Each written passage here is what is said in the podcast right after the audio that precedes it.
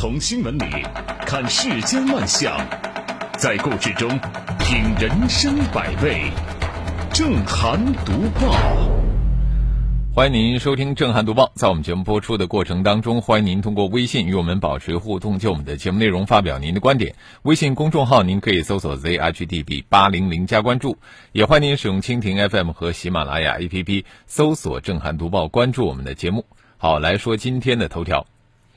近日，四川乐山马边县一份有关公职人员上班发朋友圈被处分的通报在社交媒体热传。通报显示，六月二十九号下午，马边县人大教工委主任吉寿坚桑在个人微信朋友圈发布了一条与工作无关的动态。随后呢，该县的七名公职人员对此点赞或评论。吉寿坚桑两次进行了回复。由于这八名公职人员在上班期间从事与工作无关的事情，违反了工作纪律，他们被马边县纪委予以书面谈话诫勉。发了一条朋友圈，就被谈话了，这样的遭遇实在是让人有些费解。这也难怪啊！事件曝光以后，就引发了舆论的质疑。呃，因为这样的处理不符合人之常情。这个和涉事部门有没有规定并没有关系，就外界可能也没有兴趣了解相关的规定，因为即便是有，也未必合理。舆论质疑呢，只是因为将心比心，就是如果说我在这样的工作岗位，我会不会犯类似的错误呢？这个事情曝光以后，有的人在讨论如何把握与工作无关的界限，言外之意似乎是。只要行为与工作无关啊，这个处分就是合理的，呃，其实这也是一种理想主义，甚至啊可以说是一种不近人情的管理思路。你看一些以管理严格著称的公司啊，他们很多也规定了工作期间是有固定茶歇时间的。呃，这样的规定倒不是说他们有非常高级的福利，而只是一种理性的管理策略，就是要发挥员工最大的能量。我们必须承认，每个人工作之外有一些正当需求。啊，我们且不说喝茶、上厕所这类的生理需求，什么打个电话呀、收个快递啊，空闲时员工之间的这个闲聊之举，这都不是过分的做法，应该得到理解。即便说你禁止，你也要讲究弹性。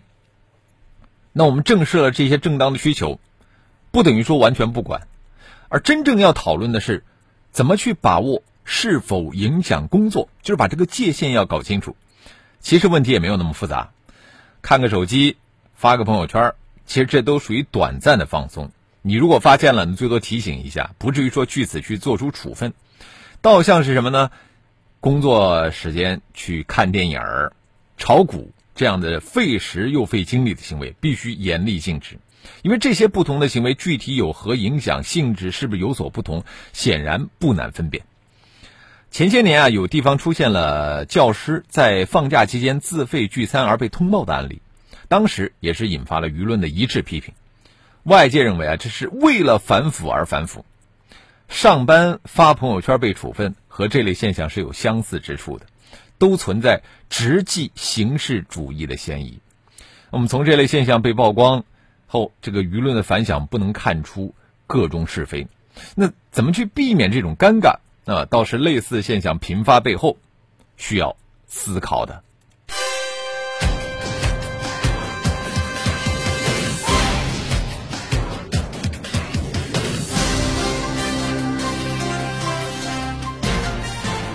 这里是正涵读报。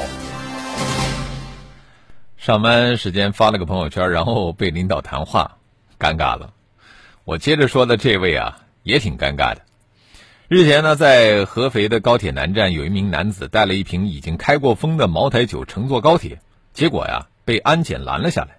因为根据相关规定，开过瓶儿的白酒是不能带上高铁的。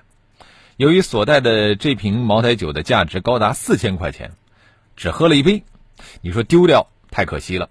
于是啊，这名男子选择当场将茅台酒一饮而尽。这让我们很多人都想起了有一部电影啊，人在囧途当中的那个桥段。当时那个王宝强啊，在安检口，呃，不能把这个带上飞机的五公升的牛奶是一饮而尽。但是这个高度白酒毕竟不同于牛奶，是吧？牛奶喝多了，顶多肚子难受，上个厕所就解决了；而短时间喝下大量的高度白酒，是相当具有危害性的啊，可能会导致酒精中毒啊，还有可能昏昏沉沉不省人事，重则有生命危险，是吧？另外，过量饮酒可以导致人感性、感情冲动啊，就是发酒疯，那对他人构成危害。另外呢，喝了酒以后。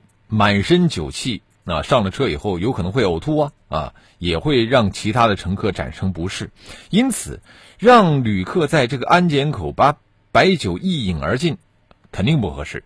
这就暴露出高铁的管理服务方面的缺失。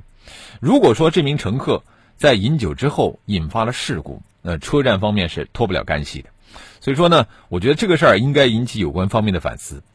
那么说，如果说有关方面能够正视旅客多样化的需求，就在丢掉与喝下之间是存在多种处理方式的。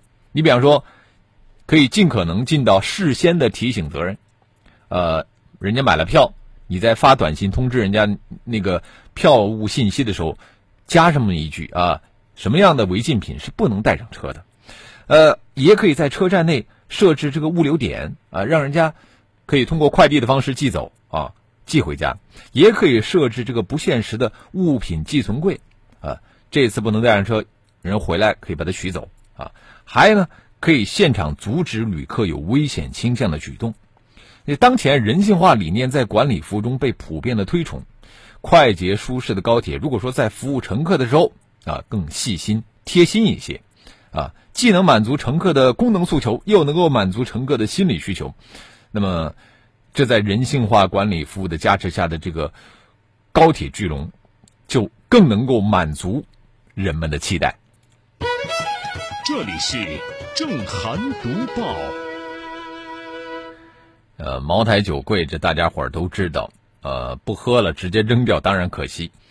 呃，还有一些物品呢，价值就不好判断了。你比方说鸭子。七月三号，拥有四千三百四十八万粉丝的女演员王珞丹在自己的微博上发布了寻鸭启事，就她同事的一只宠物鸭吉吉被人抓走了，并且公布了拎走鸭子的这个女子的监控照片。这个事情啊，瞬间冲上了热搜榜啊！之后呢，河南西县当地警方表示说，这只宠物鸭已经被宰杀吃掉了。啊，要知道，这只宠物鸭它是科尔鸭，在市场上的价格呢，动辄几千块钱，甚至上万。那女子拎走宠物鸭的行为，显然已经构成了盗窃。但是，是不是构成盗窃罪？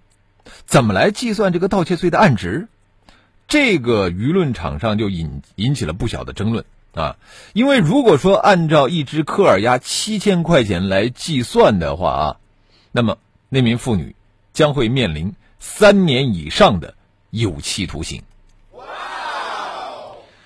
但是呢，呃，我们国家刑法呀一直坚持主客观相一致的原则。什么意思呢？就是既考察客观行为，也要考察这个行为人的主观意识。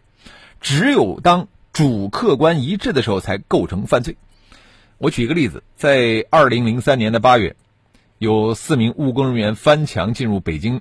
农林科学院的葡萄研究员偷吃葡萄，而这些葡萄啊是科研机构投资四十万、历经十年培育的新品种。那如果说按照四十万来计算盗窃案值的话，这四个人会面临十年以上的重刑。所以说这个案子当时也是引发了法律界的热烈讨论。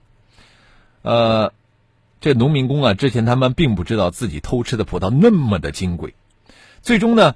这个司法机关认为，嫌疑人由于认知水平受限，对科研葡萄的价值没有认识能力，所以呢，按一般葡萄的市场价格估量，他们就算偷了几十斤的葡萄啊，不构成盗窃罪，啊，最终是不起诉处理。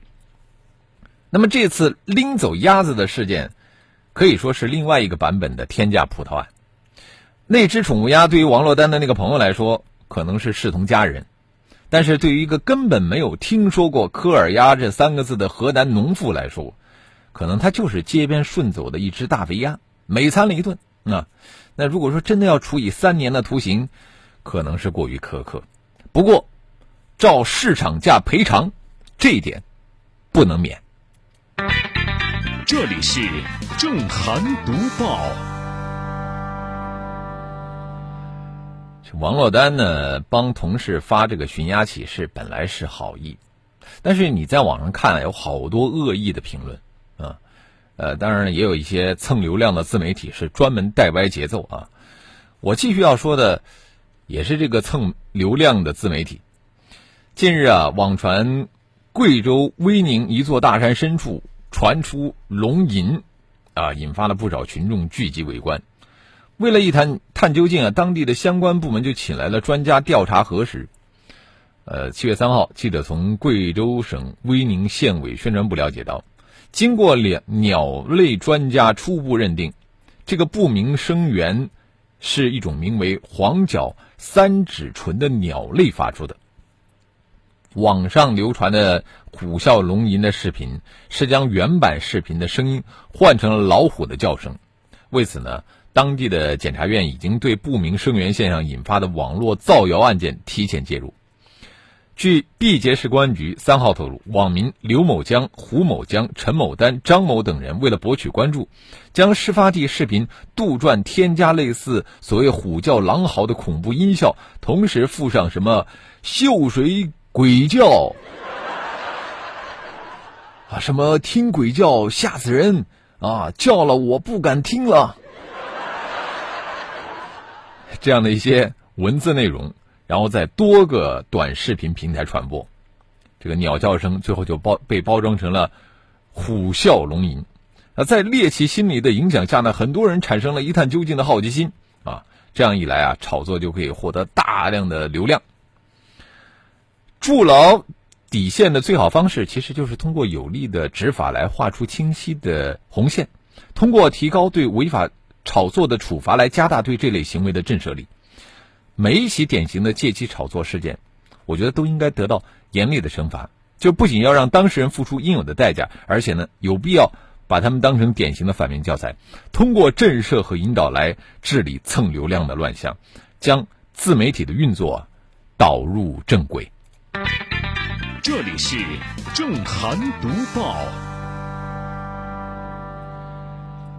蹭流量真的是下下策。那自媒体怎么做是上策呢？啊，还是得有自己的特色啊。当然呢，现在这个自媒体的这个行业竞争是相当的激烈啊。呃，自媒体的生存也真的是不容易。日前啊，三十岁的沈阳吃播博主王先生在直播前突然离世的消息，引发了不少网友的关注。据了解呢，王先生所在的企业经营不好，压力很大啊。半年前他就开始做吃播。为了吸引人气呢，他在直播的时候会增加食量，往往一天就吃一顿饭，啊，平均两天直播一次。这半年多的吃播生涯，王先生收获了大量的粉丝和打赏，但是他的体重也从两百斤升到了两百八十斤。他的妻子介绍，王先生血压血脂一直很高，虽然说坚持在吃药，但是直播的时候吃的太多了。虽然说赚了一些钱，可是现在人却没有了。此前网上流传吃播是丧命式的赚钱，王先生的不幸，真是再次印证了吃播背后啊，绝非美食般光鲜。这个吃播的兴起啊，也就是这两三年的事儿啊，它的行业门槛比较低，呃，另外呃，就是它吸引了很多的普通人加入，吃播经济指数是一路走高。日前的美食领域的视频吃播所占的这个比例大概要到百分之五十了啊，也催生了各类的网红博主。就为了快速吸粉儿和收割流量，各路吃货们那真是拼尽全力，各显神通。你比方有的博主是靠食量来吸睛，啊，有的吃播呢是走猎奇路线，就是吃别人不敢吃的那些东西；还有的那个美女博主啊，就打破矜持和斯文的传统风，摆出一副油腻的样子。总之，怎么吸引眼球就怎么来。然而，博主们在镜头前的表现可能都是假象啊。身体透支和吃到反胃那是常事儿，你看这王先生，他就是边吃药边吃肉。即便如此呢，也不是每一个博主都能够名利双收挣到钱啊。今年六月二十二号，Boss 直聘发布的二零二零年上半年直播带货人才报告显示，百分之七十一的主播月收入在一万以下。呃，今年五月，有六十多万粉丝的抖音账号大卫小南突然换主了。啊，这个小南向签约公司辞职，原因是什么？他的工资每个月只有三千块钱，而这个高强度的拍摄和工作安排啊，以及大量的吃这个什么刺激性的食物，导致他的身体开始走下坡路。生活不易，为了生计，很多人只能选择默默承受。李子柒、田园诗的那种个案，终究只是个案。沈阳王先生的悲剧，也是在给每一个网络主播提醒：守护好革命本钱。此外呢？直播背后的运营团队也要多一些人性化的操作，守住主播们健康的底线。接着我们来看一看微信平台啊，这个更新记忆说了，所以说我发朋友圈大多都是屏蔽公司的领导和同事的，我就是避免有一些不必要的麻烦。很聪明啊，这个上善若水说，对于公职人员。有纪律要求是好事儿，别动不动就发通报，感觉啊有点形式主义。嗯，风吹过说，既然这样，那么下班的时间就不要跟我打电话，或者说发消息通知工作的事儿，眼睛都疼，一天到晚几十个群都在闪呐。的确啊，呃，他说的这个也是常态，就是基层的一些政府的工作人员真的很辛苦啊。小青蛙。说矫枉过正了，呃，这种事情就反映出了人性之冷酷。嗯，飞鱼也会跳，说，哈哈哈！要是我，我也是就地喝光它，真的是无奈之举。说的是喝茅台那主啊。木子李说，呃，可以不上上升到刑法层面，但是民事赔偿一分钱不能少啊，甚至得按上限来赔偿。这说的鸭子那事儿，苍白，他说这让我想起了在派出所工作期间听到那些嫌疑人说的最多的话就是：“我不知道这是犯罪啊。”呃，神采飞扬说，如果小偷偷了一块几十万的表，他说自己在当时以为那就值几百块钱，那他就可以轻判吗？如果无知能够被当成借口滥用，那么法律还有它的严肃性吗？所以说，这个鸭子这个事儿呢，在这个舆论场是引发了很多的这个声音啊。的确，呃，是一次很好的普法教育啊，大家都其实都可以就此事来进行一些反思。嗯，好，我们也欢迎更多的朋友可以就我们的节目内容来发表您的观点。微信公众号您可以搜索 zhdb 八零零加关注。我们继续来读报。从怒甩水杯到抢夺公章，当当网今年的瓜真的是让人觉得是一茬接一茬。呃，最新成为网络焦点的是，当当网有一位男性员工因为做了变性手术，被当当网以旷工为由解雇。该员工申请了劳动仲裁，仲裁结果是双方继续履行劳动合同。当当网表示不服，上诉到法院，呃，两级法院都判决双方要继续履行劳动合同。这份看似简单的劳动民事争议判决书，因为被告人患有异性症而显得非常不寻常。这个当事人高某某称，他做完了变性手术以后呢，当当网公司提及精神病人发作、其他员工恐惧不安、伦理尴尬、入厕问题等内容，受到了公司的就业歧视。当当网公司则回应说，其他员工表示没有办法与高某某一起工作，特别是女性员工没有办法与其共用厕所。共事那么久的男同事啊，突然变成了女同事，原来呢上男厕所的，现在突然赶赶上女厕所了，呃，其他员工都觉得别扭。这也是人之常情，但是你以公司的名义公开予以歧视性的表达，试图以旷工名义将他赶走，那当当网显然是做的不够人性的。正如判决书指出，我们习惯于按照我们对于生物性别的认识去理解社会，但仍然会有一些人要按照自己的生活体验来表达他们对性别的身份。对于这种持续存在的社会表达，往往需要我们重新去审视和认识，逐渐转变我们的态度。公安部治安管理局为变性人口户口登记进行了提供了法律依据，原国家卫生计生委办公厅则为这个异性症患者进行性别重置，设置了医疗技术规范。也就是，既然国家允许实施变性手术，那么变性就是一种公民的权利。或许不值得倡导，但一定值得尊重。在日益多元化的现代社会，企业应该更加的包容，同事应该更加的友善。容忍比自由更重要，社会宽容乃法治之福。好了。今天的读报我们就说到这里，感谢您的收听和参与。更多的交流，请您搜索微信公众号 zhdb 八零零加关注，也欢迎您使用蜻蜓 FM 和喜马拉雅 APP 搜索“震撼读报”，关注我们的节目。